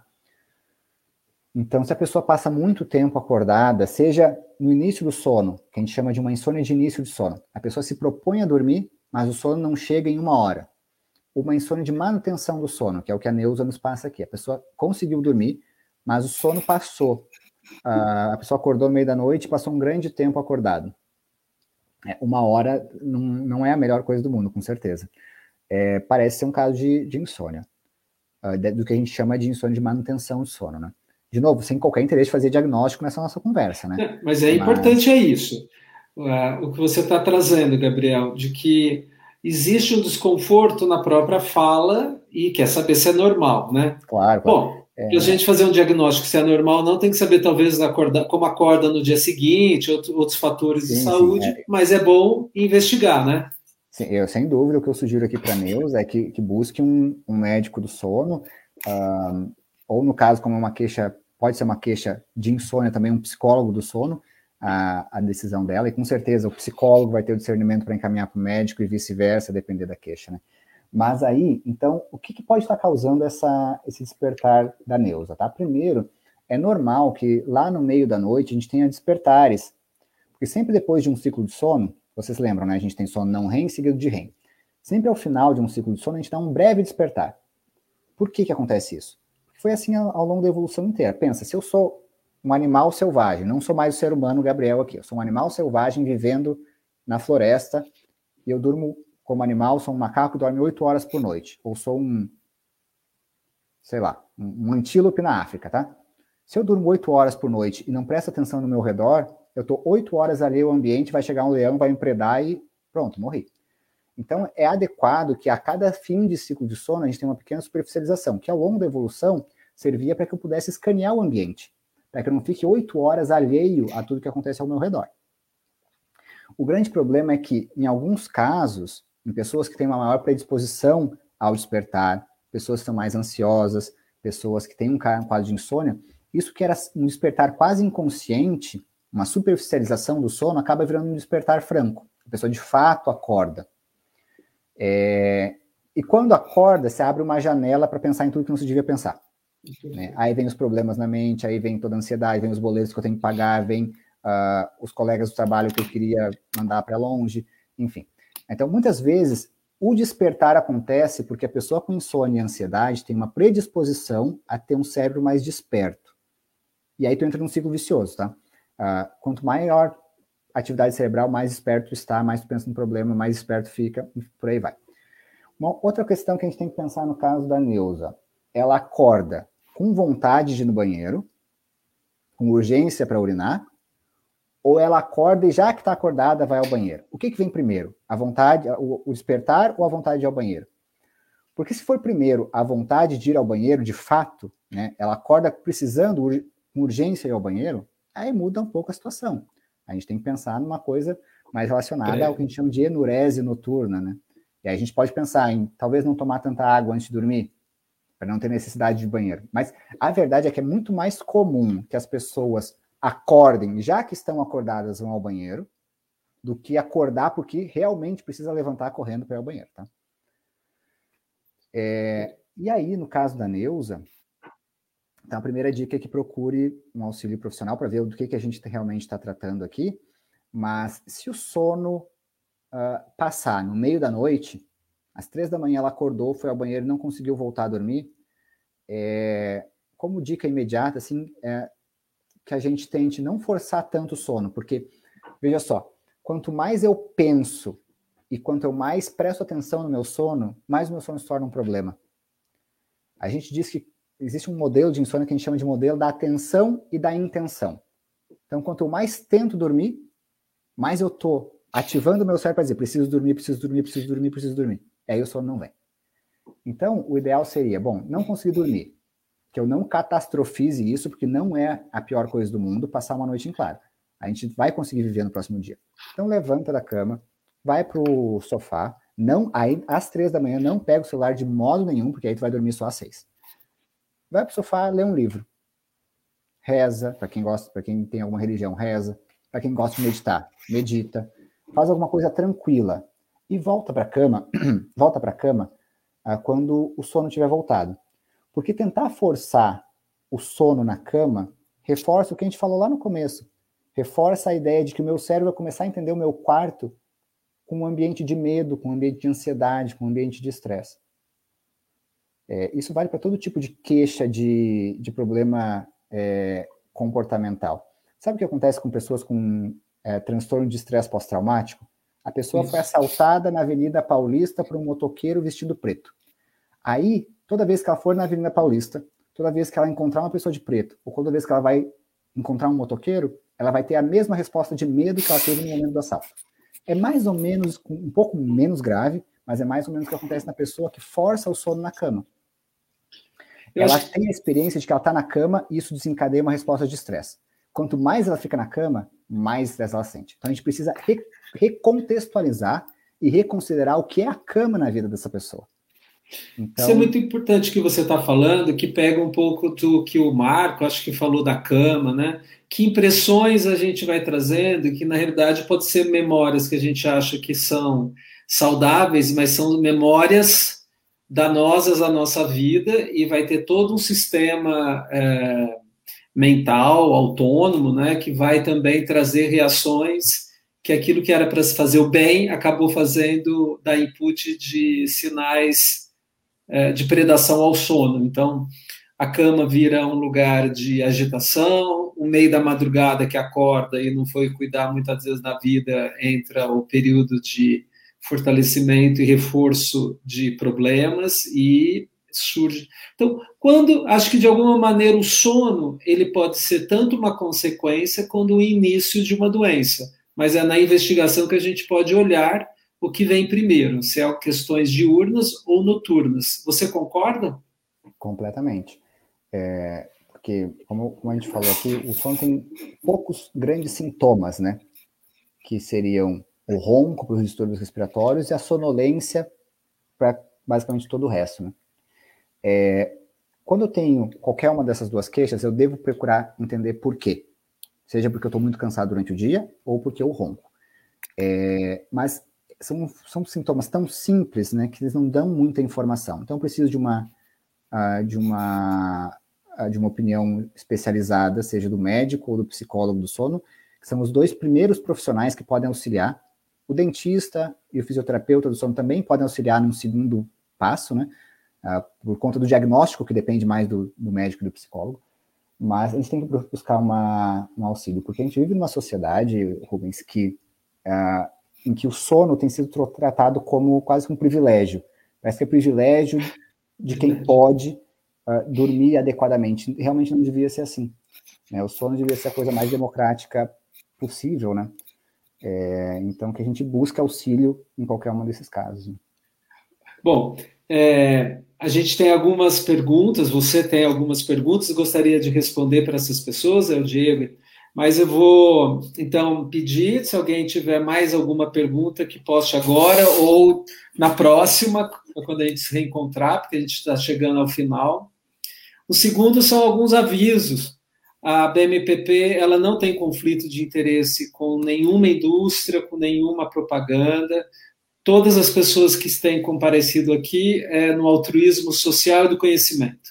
Então, a gente sempre agradece a todos que perguntem, principalmente ao cientista que vem e doa o seu tempo os seus saberes é, para que a gente possa saber mais e tomar, fazer escolhas mais efetivas e resolutivas na nossa vida. O Diego, então quem puder dar um link, dar um like, eu não sei pedir muito isso ainda na BMPP, mas acho que vocês têm que colocar um like lá para poder ter alguns, alguns, algumas, alguns números. O Diego está perguntando o seguinte: ele trabalha com pacientes reumáticos, estamos percebendo um aumento de queixas de ronco, e minha pergunta é: corticosteroides ou imunossupressores podem ampliar a possibilidade do ronco ou piorar o ronco? Acho que a gente pode colocar as duas coisas. É uma boa pergunta do Diego. O Diego também é um grande amigo que fez a, ele fez o doutorado aqui pelo, pelo departamento de reumatologia da Unifesp, é um pesquisador em, uh, uma doença que é cada vez mais Entendi. importante, que é a artrite psoriásica, é um grande pesquisador nessa área.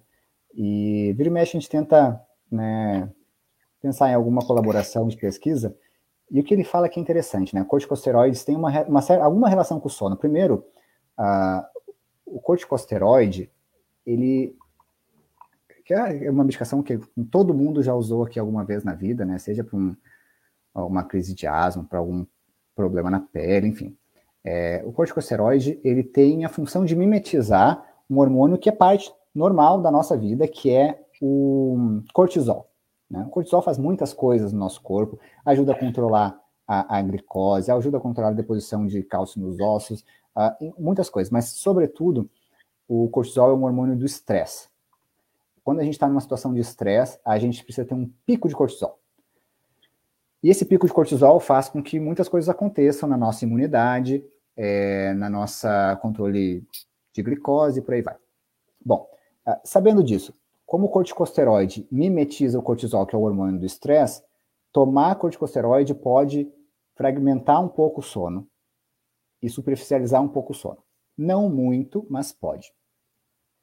É, então, isso não tem a ver com o ronco, né? Tem a ver com a privação de sono. Sobre o ronco, que é a pergunta do Diego, pode sim.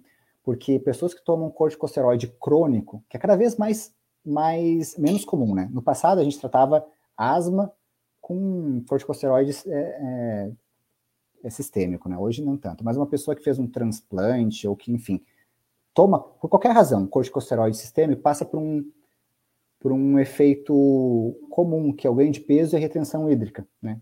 E isso pode uhum. causar é, ronco, pode fazer com que a pessoa ronque e tenha apneia, porque ganho de peso já é a principal causa da, da apneia, e a retenção hídrica também, e sobretudo no, na pessoa que toma corticosteroide por muito tempo, pode ter deposição de gordura, principalmente no rosto, no pescoço sim. e aqui nessa região, isso pode aumentar a chance da pessoa ter apneia sim.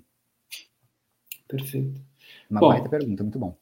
Excelente. E agora, acho que pós-Covid, na pós-Covid longa, acho que também tem que ser avaliado. Eu entendi que vocês já estão pesquisando isso, mas é o uso de muito fármacos que, de alguma maneira, é, interfere na, na perspectiva de saúde daquele paciente. Essa curva do cortisol e a melatonina como, como oponentes, né, como polares, isso não atrapalha? Ou foi isso que você disse antes? Eu não sei se eu entendi a curva da, da, da, da, do círculo circadiano entre a curva do, de um cortisol ah, e da melatonina, elas são de alguma maneira polares, né? O, o, cor, o, corticóide ele não pode ter um efeito, um antídoto sobre a melatonina como é, efeito lá no eixo?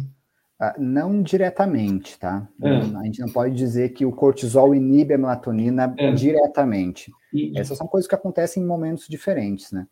Mas o que acontece quando a gente toma o cortisol, o, o corticosteroide, é que a gente acaba tendo um efeito como se estivesse secretando o cortisol normal do corpo, né? O cortisol, ele tem picos de secreção no nosso corpo é, no começo da manhã, como um, um sinalizador de despertar, e ele tem níveis mínimos à noite. Se eu tomo um corticosteroide próximo a dormir, talvez eu tenha um efeito como se eu tivesse com um pico de cortisol à noite, né? Então, é mais no sentido de Perfeito simular o que acontece com o cortisol. A Cristiane pergunta para a gente que ela eleva o tom, som, para ela combater a poluição sonora. A Cristiane, bem-vinda, Cristiane. E ela se sente melhor. Isso pode trazer impactos? Ela não faz uma pergunta, mas a gente está falando de poluição sonora, já foi dando a gueixa para a Ana Cláudia também na semana que vem, que vai falar disso. Mas o impacto de um aumento da TV, o som, no sono. Qual é ah, o dano? Entendi. Então, ela deve ter um quarto em algum local barulhento, então ela e aumenta o volume da TV para abafar pior... o barulho da avenida. Isso, ela compensa, é a lei homeopática da coisa. Entendi. Olha, nesse caso, Cristiane, a... é uma escolha entre o ruim e o pior, né? É, o melhor seria, né, poder dormir num local em que não tivesse barulho. Eu morei por muito tempo em São Paulo. Uh, hoje eu não moro mais em São Paulo, mas quando morava, uh, do lado de uma grande avenida que a gente tem aqui lá em São Paulo, chamada 23 de Maio. E parecia que uh, o mundo conspirava contra o meu sono, porque é, parecia que era marcado às três da manhã passar uma moto fazendo barulho e me acordando. Né? Qualquer coisa que eu venha fazer nessa situação não vai melhorar meu sono de modo significativo, né? Essa tua alternativa pode funcionar com, de novo, redução de danos, mas o melhor seria, de fato, né? Como eu fiz, eu saí de São Paulo e eu vim um, e eu vim morar em Jundiaí, no interior de São Paulo. E aí sim, meu sono foi fantástico. Eu moro aqui longe de qualquer barulho e é fantástico. Bom, se a gente pudesse fazer alguma outra coisa, é, uma alternativa seria botar abafadores de janela o que é caro. Infelizmente é bem caro fazer janelas com, a, com isolamento acústico, mas é melhor. Enquanto isso não for possível, e se a Cristiane se sente melhor com essa alternativa, que não é a melhor, porque a TV também pode interferir é, no sono, mas se ela se sente um pouco melhor, que bom, mas ainda assim, que a gente deixe claro, né? É, deixar a TV alta também tem prejuízo no sono. E a Vânia está perguntando é, sobre exame do sono, que você acabou não falando o nome, mas é a polissonografia. É, não tem a ver com o seu tema. Tem sim, especialmente, mas você poderia responder se o exame de sono pode ser afetado pelo uso de hipnótico para dormir? Pergunto porque não consigo dormir espontaneamente quando fiz esse exame. Então, é, a polissonografia é impactada pelo uso de fármaco? Acho que essa é a pergunta. É né? Ela pode dar falso. É. A gente tem que entender, Vânia, é, o motivo pelo qual tu fez a polissonografia, né? Qual era a queixa que te fez ir para o laboratório de sono? É, e o que, que vai acontecer? A polissonografia, para quem nunca fez aqui, é um exame muito importante na medicina do sono, mas que tem vários problemas, né?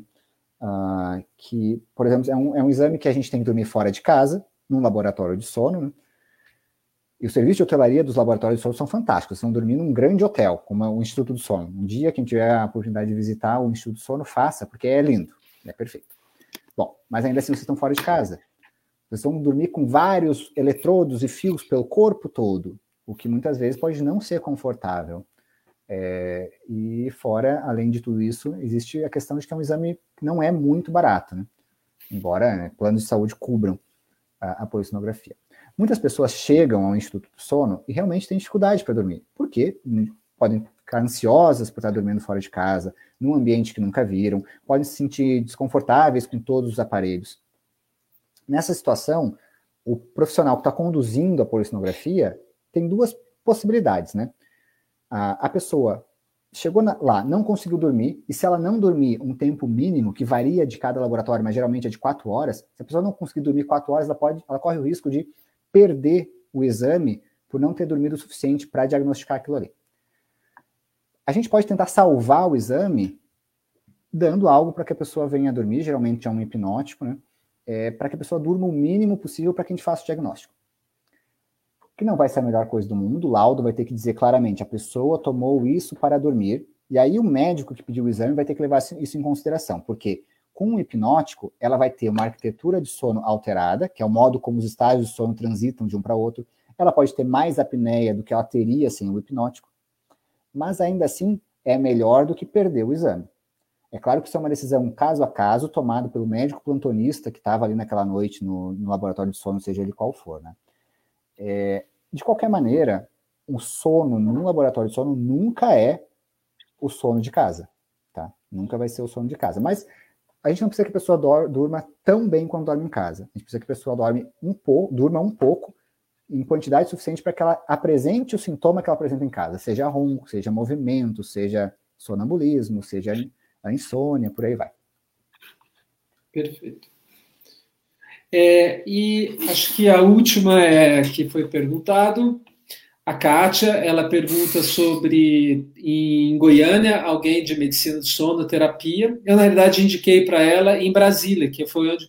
Mas a Sandra está falando para chamar. Se alguém souber, então, em Goiânia, para ajudar a Kátia, a Kátia corrente aberta. Procurar, é, no site da Sociedade Brasileira de Sono, existe Isso. a lista dos profissionais habilitados por cidade. Eu não conheço nenhum psicólogo do sono que é o profissional habilitado para fazer a terapia cognitivo-comportamental. Existem médicos do sono em Goiânia, com certeza, então talvez seja o caso da Kátia procurar uma consulta com um médico do sono, que pode eventualmente indicar. Hoje, os psicólogos do sono, Kátia, fazem chamada, fazem muitas vezes, principalmente agora na pandemia, uh, telemedicina, né, consulta por teleatendimento. E a outra opção, como eu já falei anteriormente, são os aplicativos, né? A Sleep App está à tua disposição. Uh, e, e, o mais importante, como a gente falou aqui, né?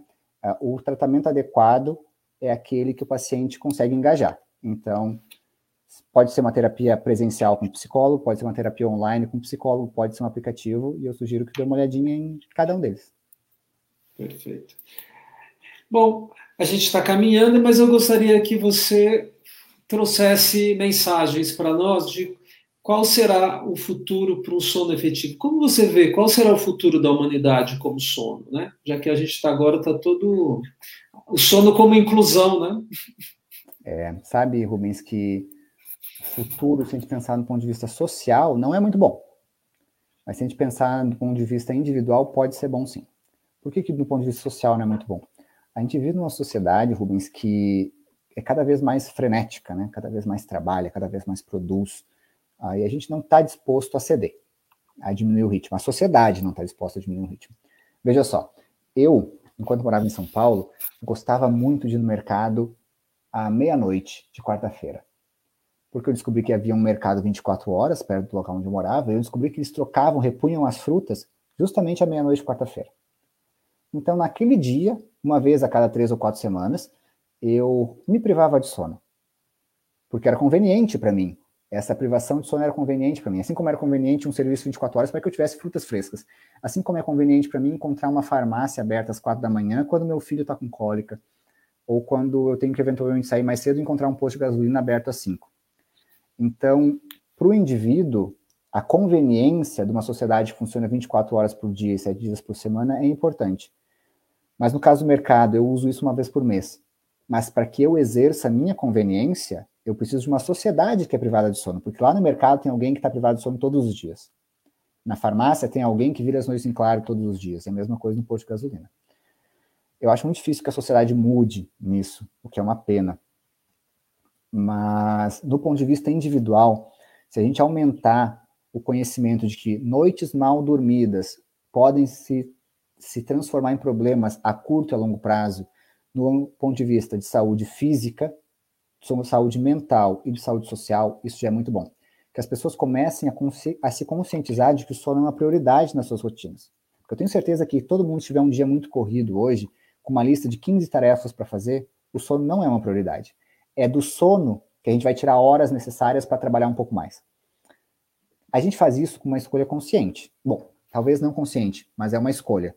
Eu escolho me privar de sono. E isso tem consequências para minha vida no futuro. O adequado seria que a gente se empoderasse de informações que me convencessem, eu sou convencido disso porque trabalho com isso, mas convencesse as pessoas de que se privar de sono é um problema. E de que uma sociedade privada de sono é um problema em si também. Quanto mais privado de sono nós, a sociedade é, mais a gente onera o sistema de saúde público, mais a gente causa acidentes de trabalho, até no ponto de vista mais capitalista possível, ter um corpo de trabalhadores privados de sono aumenta a rotatividade e os gastos por serviços médicos e, e, erros de trabalho na minha empresa. Então, não existe setor da sociedade que não seja piorado pela privação de sono. A única coisa que segura isso é a comodidade. E a comodidade não vai alterar. Então, eu peço que nós, a gente sobreponha a, a sociedade e entenda quão o sono é importante é, e que o sono não é, não deveria ser um privilégio, o sono é uma necessidade, né? No final das contas, depois de uma noite mal dormida, eu tenho certeza que todo mundo se sente bem. Todo mundo sabe quanto é ruim passar uma noite em claro. É, Gabriel, quero muito te agradecer e gostaria que você, antes de eu fechar, que você deixasse a sua mensagem para as pessoas. Eu vou fazer uma revisão bem rápida. Você trouxe é, como grande pesquisador e o que vem da, da, da Unifesp, a, é, é, de lá que a gente bebe, né, dentro do Instituto do Sono, a Mônica, você e todo essa, o público, agradeço as, as pessoas que estiverem e contribuíram com as perguntas e com seus saberes, a gente tá, acredita nisso, na alfabetização da saúde e na educação com a saúde. A alfabetização é a gente precisa saber que existe e fazer bons diagnósticos onde tem. Hoje você trouxe para a gente, a gente falou um pouco da vilania dos aplica do, do, dos dispositivos, mas o quanto isso é um sinal de avanço evolução na nossa própria civilização. E que é o uso que, na realidade, é uma tomada de decisão ainda de cada um, que pode estar consumindo tempo de um bem precioso que é o sono, e a gente agora precisa se reeducar a uma habilidade que por milhares de anos a gente não evoluiu com isso e é muito recente na prática para a gente poder usar. E você deu dicas preciosas também, tanto do aplicativo, então é a hora que o dispositivo faz o, o lado mocinho, bonzinho, o lado anjinho, que a gente também está trazendo isso como. e a própria teleconsulta, telemedicina, mas que tudo vem de informações que nascem lá no laboratório, de fruto de muita pesquisa. Então, como cientistas, e que trazem a inovação pela tecnologia. Difícil uma tecnologia que não tenha passado pela ciência, né? Então a gente então, gostaria que você deixasse uma mensagem para nós todos como cientista e, e, inovador na área da tecnologia, que dias melhores virão. Esse é o brief, tá? Perfeito. Eu acho que todo mundo, Rubens, é um pouco cientista. porque toda decisão na vida tem um pouco de né, ponderação de causas e efeitos. Então, cientista, quando se trata do pessoal, a gente tem que entender que a ciência está na nossa vida e a gente, por mais que a gente não note nisso, né? Então, é, não porque eu trabalho com ciência, mas porque o avanço da sociedade depende da ciência feita no laboratório ou feita no dia a dia. Então, somos todos cientistas, a gente depende da ciência o tempo todo. Por mais que isso seja cada vez mais né, menosprezado, sucateado, enquanto, uh, enquanto política pública mesmo, né? É, mas isso, né, a, gente, a gente, enquanto houver pessoas interessadas em fazer isso, a gente vai, vai seguindo em frente. E em relação ao sono, a, a mensagem é essa aqui, né? As terapias de sono estão mudando, a gente tem mais terapias digitais que vão realmente ocupar um espaço, uh, mas no final das contas o importante é que as pessoas estejam, estejam interessadas em, em dormir bem. Isso acontece se a gente priorizar o sono na nossa rotina. Então, uh, o que eu desejo no final das contas aqui para todo mundo que nos ouve é, que possam dormir bem hoje, dormir tranquilas, é, e que o façam nos próximos dias, entendendo qual a importância do sono para o funcionamento da sociedade como um todo. Perfeito. Obrigado, Gabriel Natan Pires. Para nós foi uma de honra. É, já está gravado, então, para todo mundo. E em breve estará no podcast e aberto no canal da BMPP. A todos que estiveram aqui, amigos, parentes, é, colaboradores, entendi. Eu, a gente acredita nisso. Muito bonito que você falou, Gabriel, que somos todos cientistas. Quando a gente tem uma pergunta, a gente já vira cientista. E quando a gente vai atrás da resposta, a gente já fica curativo, isso que nos dá a humanidade. Bom domingo para todos, obrigado pela presença. Semana que vem, quem puder, apareça, vai ser sobre os danos da poluição sonora e que durmamos bem e que também sonhamos. É muito importante isso no futuro, né? Um abraço para todo mundo. Obrigado. Tchau, tchau, pessoal. Muito obrigado.